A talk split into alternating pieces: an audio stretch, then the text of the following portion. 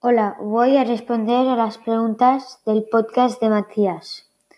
Pregunta 1. Eh, dice, hola a todos, bienvenido a mi, a mi podcast. Eh, pregunta 2.